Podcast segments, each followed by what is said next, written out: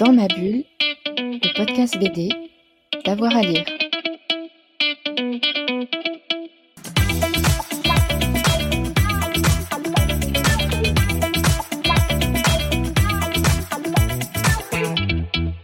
Bonjour à tous et à toutes, bienvenue dans ce nouvel épisode de Dans ma bulle, votre podcast 100% BD avec avoir à lire. Aujourd'hui, on s'intéresse à un album euh, qui nous a passionné. Il s'appelle Le retour du capitaine Nemo du duo Schuiten et Peters, un livre hommage à Jules Verne, évidemment qui fait revivre ce personnage inoubliable, hein, comme un personnage euh, de bande dessinée, euh, de, roman. Benoît Peters revient au micro de Fred Michel sur l'origine de ce récit et son inscription, et oui, dans le cycle des cités obscures.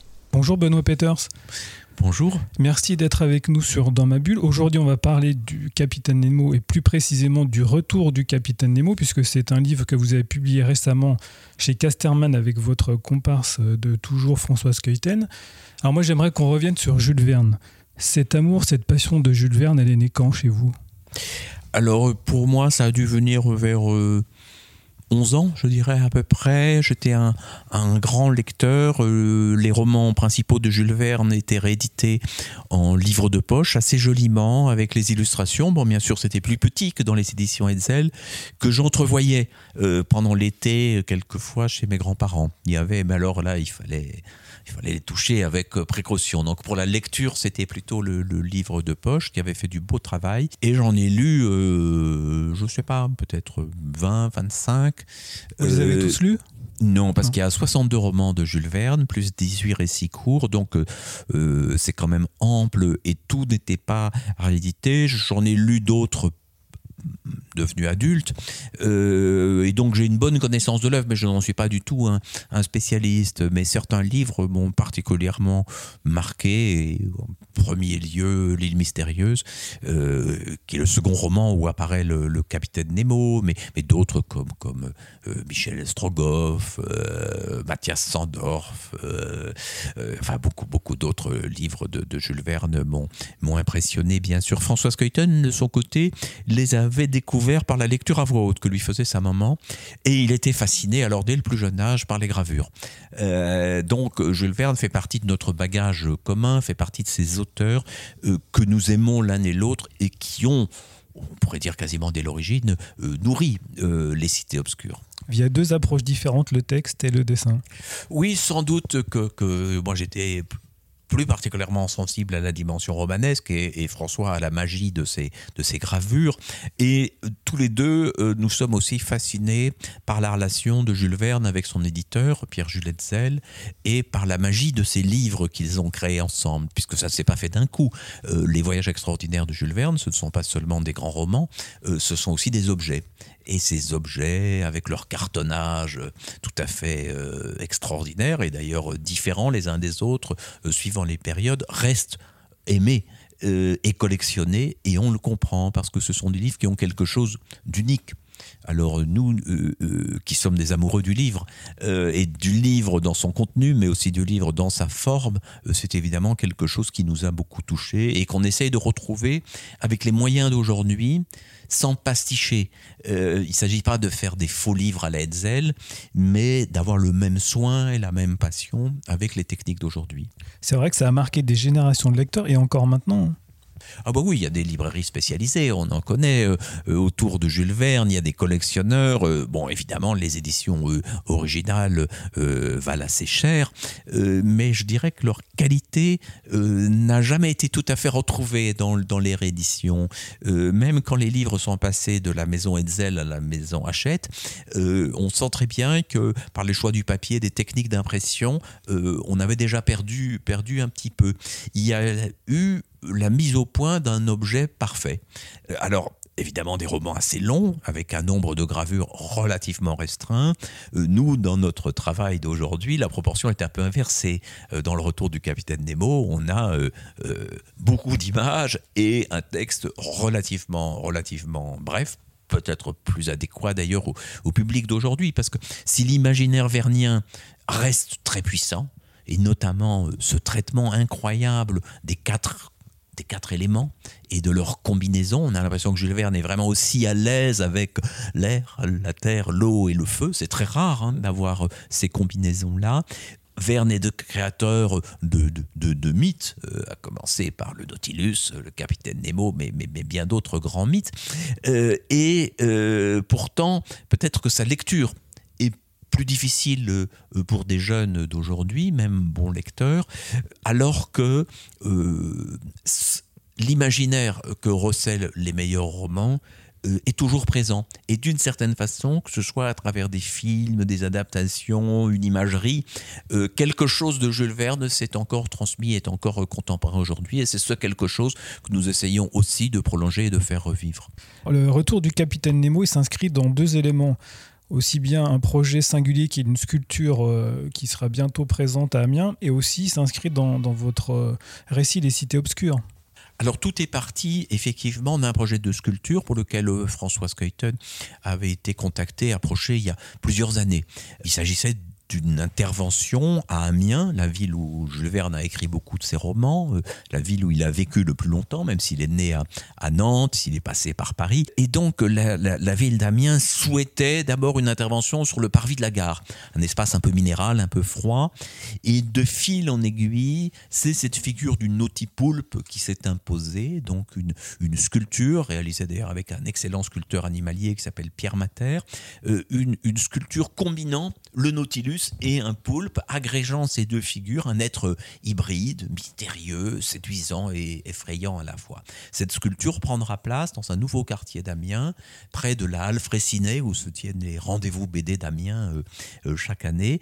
Cette sculpture sera installée en mars 2025, donc pas tout de suite. Elle fera un petit détour avant par Bruxelles à la fin de l'année 2024. Et donc François a travaillé longtemps à cette sculpture et autour de cette sculpture, peut-être pour convaincre euh, les responsables de la ville d'Amiens, peut-être pour donner une assise encore plus forte à cette euh, sculpture en devenir, il avait réalisé un certain nombre de dessins montrant le nautipoulpe à Amiens ou dans les abords d'Amiens. Et quand j'ai vu ces dessins, euh, j'ai senti très vite qu'il y avait là matière à un livre. Ça faisait d'ailleurs longtemps qu'on avait envie de faire quelque chose autour de Jules Verne mais on ne voulait pas d'une adaptation d'un roman, on ne voulait pas d'un biopic euh, de, Jules Verne. Et donc là, autour de cette figure nouvelle et du personnage du capitaine Nemo, j'ai senti la possibilité d'un récit. Donc euh, euh, je me suis appuyé sur les premières images, j'ai écrit un début de texte. François a dit, bah oui, mais sur les pages de gauche, alors on fera apparaître le capitaine Nemo. Et puis on a ajouté d'autres images. On a assemblé tout cela, on l'a monté un peu un peu comme on monte un film, c'est-à-dire qu'en bande dessinée, on a souvent une structure fixe, hein. on avance page après page, séquence après séquence, alors qu'ici, on avait des cartes à poser sur la table et qu'on pouvait encore les agencer, les combiner, jusqu'à ce que le livre prenne sa forme définitive. Et maintenant, nous réfléchissons avec notre ami musicien Bruno Le Thor à un prolongement sous forme de petits spectacles. Donc un, récit musical euh, où François dessinerait en direct, il y aurait des musiciens et je ferais le, récitant. Donc c'est la forme que nous sommes en train de, de mettre en place. Donc vous voyez, c'est amusant parce qu'on a les romans de Jules Verne à l'origine, ce projet de sculpture pour rendre un petit peu contemporaine la présence de Jules Verne dans la ville, qui soit pas qu'un simple nom qu'on répète, l'album qui est arrivé avant la sculpture, et puis maintenant euh, ce projet de spectacle qui le prolongera. Tout ça, c'est un peu un jeu de, de rencontres, d'amitié, de circonstances. De, construction aussi. Oui, les choses se mettent en place. Alors, cet album prend place dans le cycle des cités obscures que certains pensaient clos, euh, parce que Jules Verne était déjà apparu dans le monde des cités obscures, et donc c'était tout naturel. Et donc le voyage que euh, le personnage de Nemo accomplit dans ce drôle d'engin qu'est le Nautipoulpe, euh, ce voyage prend place sur le territoire des, cités obscures, où d'ailleurs la ville d'Amiens existait déjà avec son double, l'ancien nom de la ville d'Amiens, Samarobrive ou Samarobriva, qui est un nom qui remonte à la période romaine. Justement, vous parliez des cités obscures. Est-ce que vous elles ont 40 ans, c'est ça? Est-ce que vous imaginiez qu'elles allaient perdurer aussi longtemps? On n'imaginait euh, euh, pas grand-chose, euh, je dirais. François et moi, nous sommes des amis d'enfance. On s'est retrouvés à la vingtaine, 21, 22 ans. François avait commencé la bande dessinée professionnellement. Moi, j'avais déjà publié deux romans. Notre amitié s'est renouée très vite et on a essayé de faire un album ensemble. Ça a été Les Murailles de Samaris pour la revue à suivre puis pour les éditions Casterman. Et quand on a fini cet album, ben, comme on était euh, assez heureux du travail euh, qu'on avait fait ensemble et que l'éditeur semblait nous suivre, on s'est dit on va faire un deuxième album, mais on ne voulait pas prolonger directement euh, ce qu'on avait fait. On ne voulait pas reprendre le même héros, ni se situer dans la même ville, ni forcément avoir la même technique. Et ça a été la fièvre d'Urbicante, puis après la tour qui s'est située dans un monde encore différent. Puis il y a eu des livres qui n'étaient pas des bandes dessinées au sens strict, comme l'archiviste ou le guide des cités. Et petit à petit, cet univers s'est mis en place sans qu'on ait vraiment euh, un grand plan ensemble. En fait, euh, je dis souvent que nous nous comportons comme des explorateurs. Nous arrivons sur un territoire, nous avançons dans une certaine direction, on rencontre quelque chose sur notre chemin, et puis on peut aborder euh, le monde des cités obscures par un autre biais. Ce qui fait que chacun des albums de cette série est autonome et en même temps relié. Il est autonome dans la mesure où chaque album propose une histoire complète et suffisante, mais il est relié parce qu'il y a des échos, des personnages secondaires, des villes, des choses qui, qui, qui réinterviennent. Et je tiens beaucoup à cette double lecture. Donc quelqu'un qui, par exemple, va prendre le retour du capitaine Nemo sans connaître notre travail, va avoir une histoire parfaitement suffisante. Euh, mais si il est curieux, il s'apercevra que, par exemple, dans l'album L'enfant penché, euh, Jules Verne intervenait déjà. Voilà, ça c'est vraiment une double lecture parce que euh, nous ne voulons pas que le lecteur se sente prisonnier d'un univers dont il faudrait posséder les clés, qui serait réservé à, des fans qui maîtrisent tout, ou bien vous savez ces récits où on est en 11, 12, 13, 14 tomes, et où si vous n'avez pas lu les tomes précédents, bah, vous comprenez pas bien l'histoire, vous dites ouais bon j'ai pas trop compris, euh, comme, comme si vous regardez une série euh, un peu au hasard et vous dites mais, mais, bon c'est confus. Bah non c'est pas confus pour ceux qui ont tout suivi, mais ça l'est pour euh, celle ou celui qui débarque. Et dans notre cas, voilà, on a voulu donner la, possibilité de à chacun de, débarquer, d'être attiré par un récit ou, par un autre. Et on peut parfaitement les découvrir dans le désordre, comme moi-même, enfant, euh, j'ai découvert les Tintins dans le désordre. Euh, euh, je n'ai pas commencé par Tintin au des soviets pour aller à Tintin au Congo, puis à Tintin en Amérique. C'est l'ordre chronologique des premiers albums. je les ai lus comme ils se présentaient à moi, et petit à petit, je suis entré dans cette série et j'en ai compris les mécanismes.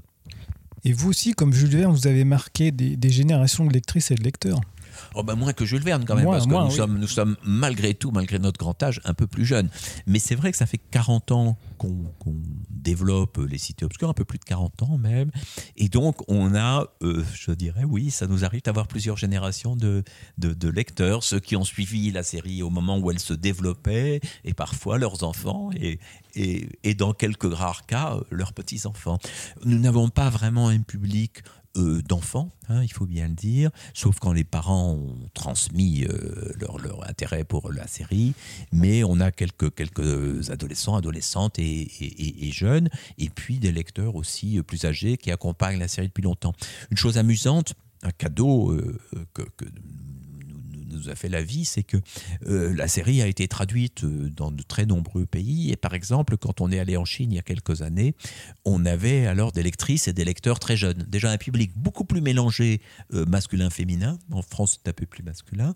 Et sur le plan génération, on voyait l'enthousiasme de gens de, 20-25 ans.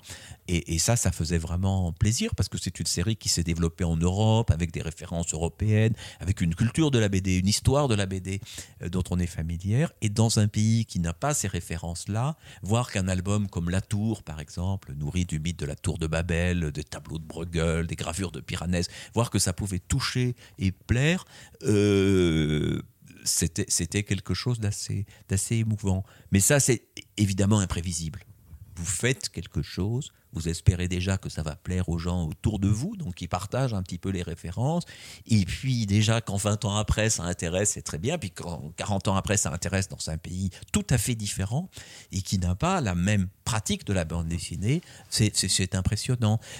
Parce qu'il est vrai que la bande dessinée telle qu'on la connaît dans le monde francophone, euh, elle vient beaucoup de gens qui l'ont lu dès l'enfance, qui ont lu les séries euh, tout public, et puis qui petit à petit ont évolué, se sont intéressés à d'autres formes, à d'autres styles de récits, à d'autres styles graphiques.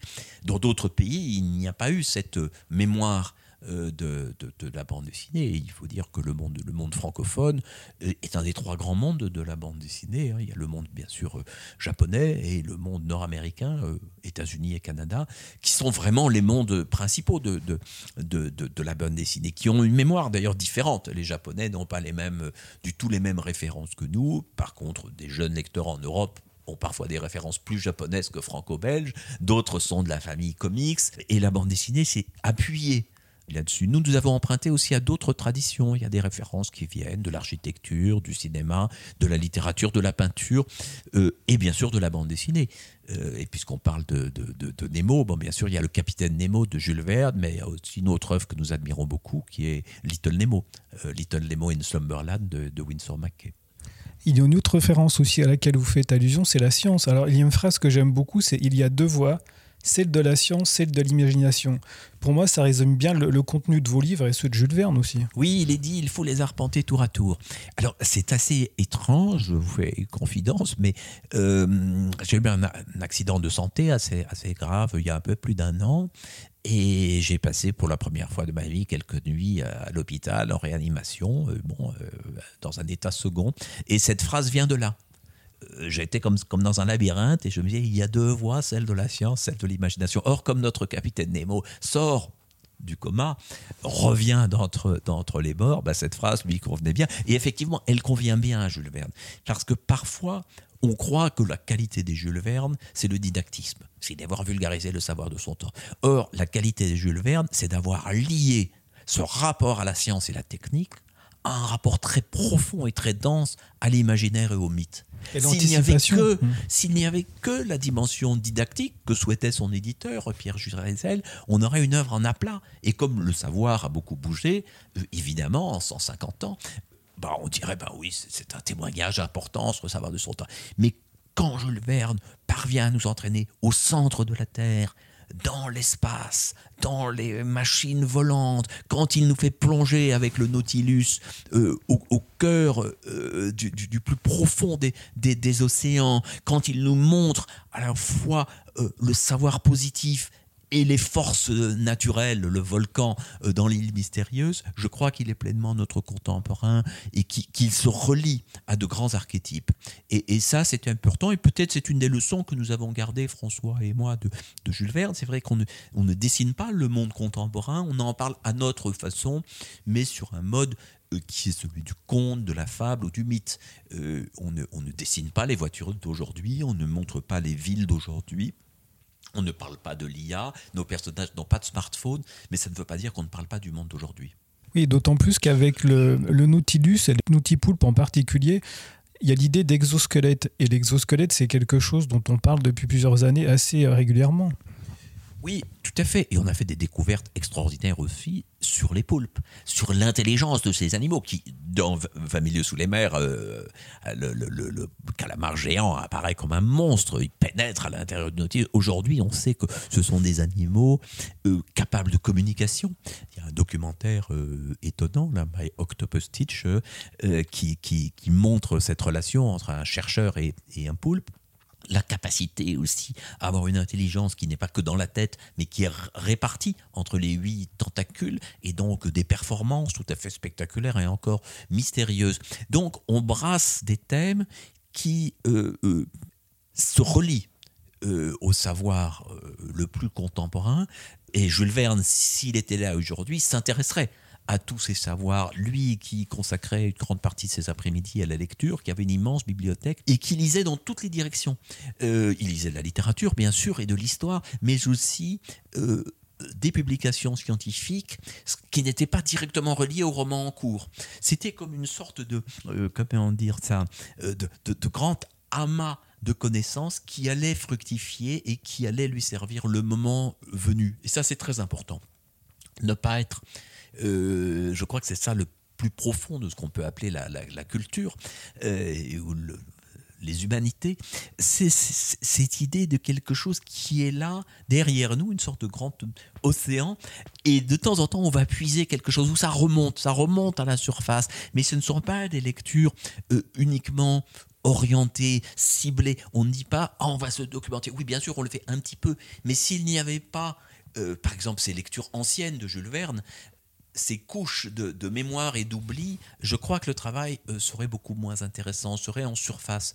Et, voilà, ça c'est important quelquefois de, se dire que euh, on lit, on oublie, on reprend, on précise, mais c'est un, savoir qui se construit par couches. Et le lecteur voit ou ne voit pas les références, ça n'a pas grande importance. Euh, je me souviens de mes, mes, enfants qui regardaient autrefois les Simpsons et qui découvraient To Be or Not To Be à travers la parodie euh, de Hamlet euh, et puis un jour, ils liront ou ils verront euh, euh, Hamlet et ils diront Ah oui, c'est comme dans les Simpsons. Mais voilà, c'est une façon aussi. Il y a peut-être des gens qui vont découvrir Jules Verne à travers notre retour du Capitaine Nemo et qui auront envie d'aller regarder 20 milieux sous les mers ou l'île mystérieuse, se plonger dans une édition ancienne parce qu'ils seront entrés par cette cette porte-là. Le savoir n'est pas quelque chose qu'on devrait ordonner en se disant je vais commencer par la préhistoire et puis accompagner la marche de l'humanité. Ça se passe de manière beaucoup plus désordonnée dans, euh, dans notre perception. Il y a des images que nous enregistrons, il y a des phrases qui nous sont dites et, et les cités obscures jouent aussi beaucoup avec cela. Là aussi, c'est une construction. Oui, c'est une. Mais je vous dis, c'est chacun va puiser ce qui lui correspond euh, dans un album. Certains, par exemple, ont une sensibilité plus littéraire et vont s'axer d'abord sur l'histoire. D'autres vont se perdre dans les grandes images de François qui évoquent le style gravure et les regarder longuement. On peut prendre le livre de la première à la dernière page, mais comme il est construit en deux parties, on peut aussi euh, lire un morceau puis revenir, etc.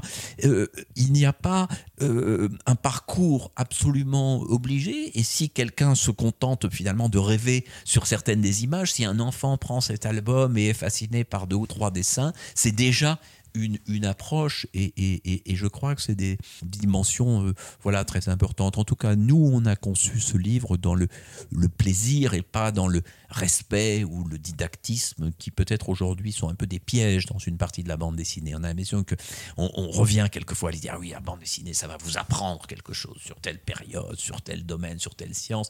Et il y a des albums euh, didactiques qui peuvent être bien faits, moins bien faits, euh, mais qui peut-être n'utilisent pas à plein toutes les possibilités du langage de la bande dessinée et de l'imaginaire qu'elle dégage. Après tout, pensons au trésor de Rackham le Rouge, euh, pensons à l'énigme de l'Atlantide de Jacobs, eh bien, euh, on, plongeait dans un savoir à travers d'abord un récit et un mythe. On n'était pas là pour apprendre. Mais, par exemple, dans l'énigme de l'Atlantide de Jacobs, ben, on parle du, du Timée de Platon, euh, du mythe de l'Atlantide. Donc, ça peut vous donner un jour envie d'aller regarder à la source. Mais au départ, c'est la séduction par euh, par, par, l'histoire. On va s'arrêter un petit peu sur le Nautilus parce que c'est une idée que j'aime beaucoup parce qu'à la fois c'est une prison et c'est à la fois aussi la liberté.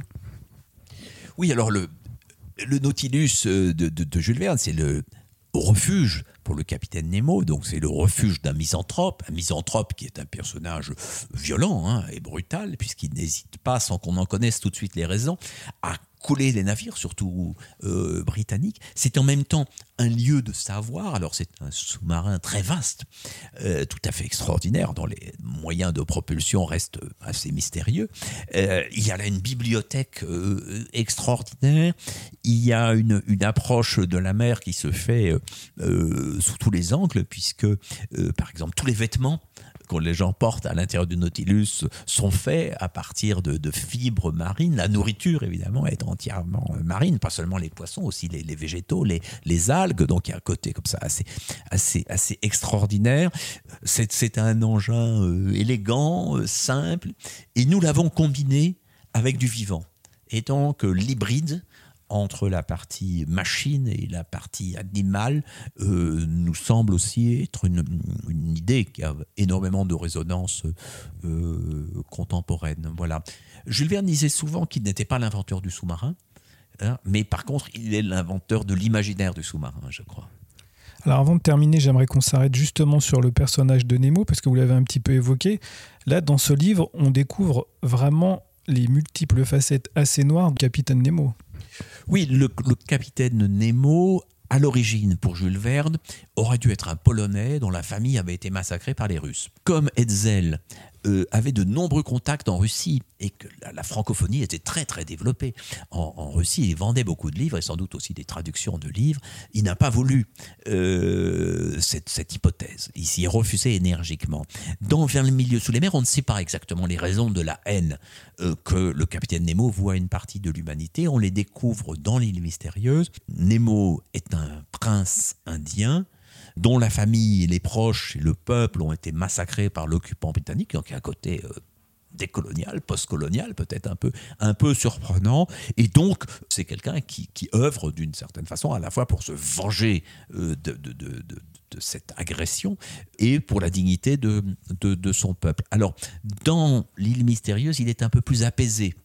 Euh, que dans 20 milieux sous les mers. Et dans le retour du capitaine Nemo, il est encore plus apaisé. Il accepte notamment de renoncer à la maîtrise, de renoncer au pouvoir, puisque finalement il est entraîné par une force plus grande que lui, et il n'est plus le maître à bord. Il était dans 20 milieux sous les mers, le seul maître à bord, c'était lui qui décidait de tous les trajets. Ici, le Nautipoulpe l'entraîne longtemps, et ce n'est qu'à la fin que le capitaine Nemo va prendre vraiment son autonomie.